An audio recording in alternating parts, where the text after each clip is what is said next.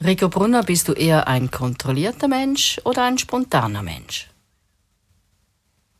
Das ist schwierig zu sagen, weil ich beides bin. Die Frage ist, was ist zuerst? Ich habe Situationen, da bin ich extrem spontan, manchmal zu spontan. Und die Kontrolle kommt dann nachher. Und ich habe Bereiche, da bin ich sehr kontrolliert und die Spontanität kommt dann eigentlich im Nachhinein. Das hat ganz viel mit meiner Arbeit zu tun, weil ich in meiner Arbeit sehr viel Spontanität und sehr viel Kontrolle brauche. Und darum habe ich diese beiden Eigenschaften sehr intensiv auch äh, zugelassen und entwickelt. Wie zeigt sich das zum Beispiel im Alltag, diese Kombination? Dass ich extrem spontan bin und flexibel bin in Problemlösungen, in Erkennen von Situationen, im Umgang mit Situationen aber dann sehr kontrolliert und pragmatisch mit dieser Spontanität umgehe und so eigentlich aus beiden Welten das Beste für mich herausgeholt habe. Spontanität zeigt sich ja auch in Situationen, die überraschend kommen. Wie reagiert man da? Das ist ja dann so eine gewisse Ungewissheit da. Also ich glaube, um spontan reagieren zu können, braucht es in dieser Situation, wo man sich drin befindet, einfach Stärke. Denn wenn ich Stärke habe, dann kann ich ohne Probleme spontan mit etwas umgehen. Fehlt mir die Stärke, bin ich überfordert. Wieso haben jetzt viele Menschen Mühe mit Ungewissheit? Menschen haben immer dann Mühe mit Ungewissheit, wenn sie nicht an Ungewissheit gewöhnt sind. Also Menschen, die in ihrem Beruf oder privaten Leben immer viel Ungewissheit haben, sich immer wieder auf neue Situationen einlassen, die sind das gewöhnt und die haben mit Ungewissheit keine oder viel weniger Probleme. Menschen, die immer Gewissheit haben oder sich der Ungewissheit entziehen, weil sie sich nicht damit auseinandersetzen, die sind in Zeiten, wo man der Ungewissheit nicht ausweichen kann, da eigentlich wie ausgeliefert, weil ihnen die Übung fehlt. Ist eigentlich eine ganz einfache Unterscheidung. Hat das auch was damit zu tun, ob man eben spontan ist oder eher kontrolliert? Nein, das hat aus meiner Sicht damit weniger zu tun. Ist sicher so, dass wenn man eine gewisse Spontanität hat, man viel besser mit unterschiedlichen und auch ungewissen Situationen umgehen kann. Aber meine Erfahrung, auch in der Beratung, in der Praxis, ist wirklich Menschen, die da, sich daran gewöhnt haben, die haben weniger Mühe damit als Menschen, die nie mit Ungewissheit konfrontiert werden. Und was empfiehlst du jetzt jemandem, der eben nicht gut mit ungewissen Situationen umgehen kann? Da gibt es ganz viele spannende Übungen, dass man eigentlich lernt, sich kontrolliert ungewissen Situationen auszusetzen. Das kann sein, ich gehe in eine neue Stadt, fahre eine halbe Stunde Zug und suche mir da eine Eisdiele an einem Ort, wo ich noch nie gewesen bin. Das sind so, hat ungewisse, unkontrollierbare Faktoren, die so in dem Sinne nicht gefährlich sind. Oder ich setze mich mit etwas Neuem auseinander, wo ich keine Ahnung habe, wo ich auf ungewisse Situationen treffe.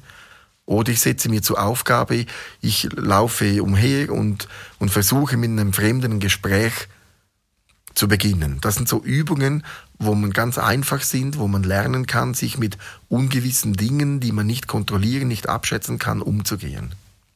Und wie unterstützt du jetzt jemanden konkret in deiner Praxis, der sich mehr Gelassenheit in ungewissen Situationen wünscht? Aus meiner Sicht hat es da ganz viel mit der Belastbarkeit zu tun. Und, und, und die Belastbarkeit wird ganz stark unterstützt oder beeinträchtigt durch die Nerven und durch das vegetative Nervensystem. Und da geht es darum, vor allem Menschen in der Belastbarkeit zu stützen, in der Nervenstärke zu stützen, im vegetativen Nervensystem zu stützen, dass diese Dinge stärker, widerstandsfähiger werden, dass man dann auch mehr Gelassenheit und Entspanntheit damit begegnen kann. Ich vergleiche Energie oft noch gerne mit Geld, weil sich das ähnlich verhält. Das heißt, wenn ich wenig Geld auf dem Konto habe und ich bekomme eine hohe Rechnung, dann habe ich Panik. Wenn ich wenig Energie habe, wenig Widerstandsfähigkeit habe und ich bekomme eine, eine schwierige Situation, dann kann ich das nicht meistern. Und wenn ich schwierige Situationen meistern will, dann muss ich schauen, dass mein Energiekonto, mein Widerstandskonto, mein Belastbarkeitskonto gefüllt ist, damit ich unbekannten schwierigen Situationen trotzen und widerstehen kann. Hast du so wie einen Notfallkoffer, den man auspacken kann, wenn man jetzt merkt, oh, jetzt komme ich wieder total in den Stress, weil ich wieder irgendwas nicht kontrollieren kann, eine Ungewissheit habe, so, was kann ich da tun im Moment? Das ist eigentlich eine generelle, ein genereller Ratschlag bei sehr vielen Situationen, immer kurz, wenn möglich, aus der Situation herausnehmen, die Situation von außen betrachten, versuchen, die Situation ein wenig zu ändern. Manchmal braucht es ganz wenig, damit der Druck weniger wird und man weniger, ich sage mal, überfordert ist, man besser auch mit dem Unbekannten umgehen kann. Man könnte auch sagen, wenn, wenn ich mich mit etwas Unbekannten auseinandersetze, dann muss ich im Unbekannten die bekannten Faktoren suchen und das gibt mir Sicherheit.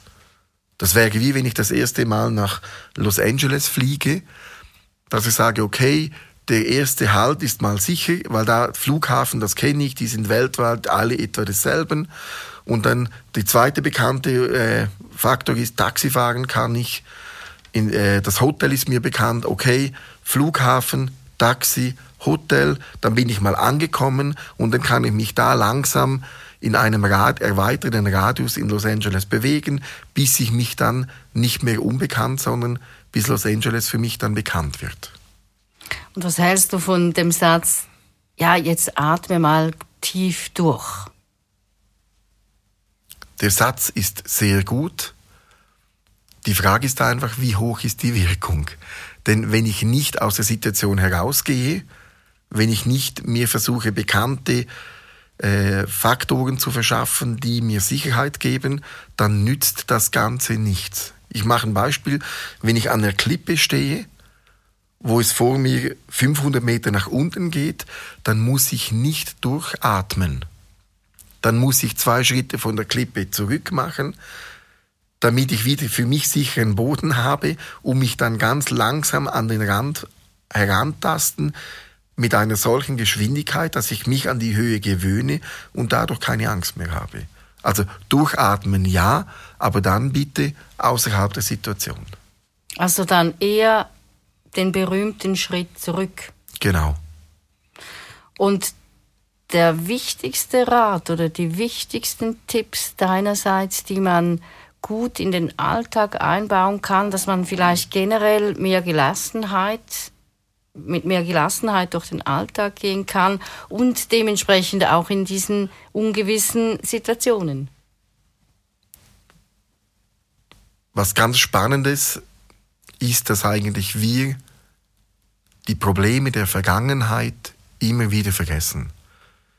Wenn ich dich jetzt frage, was hattest du vor drei Jahren, am, am Donnerstag vor drei Jahren für Probleme, dann weißt du es nicht mehr. Also Gelassenheit hat man dann, wenn man weiß, dass sich die Welt weiterdreht, wenn man weiß, dass sich Probleme lösen, manchmal schnell, manchmal langsamer. Aber Gelassenheit hat man auch dann, wenn man genügend stark ist.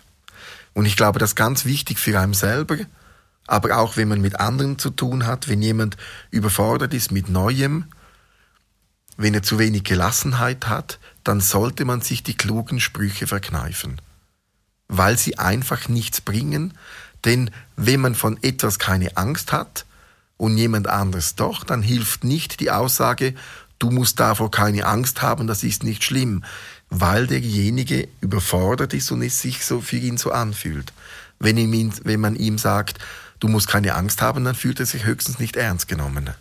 Und ich glaube, da ist es wichtig, vorher sich selber oder auch jemand anderen aus der Situation rauszunehmen, ernst zu nehmen, durchzuatmen und dann versuchen, neu in die Situation hineinzugehen, versuchen, sich zu verändern, zu schauen, was ist mir bekannt, was kann ich, wo kann ich mich daran halten und so kann man auch lernen, bewusst Schritt für Schritt mit Unbekanntem umzugehen.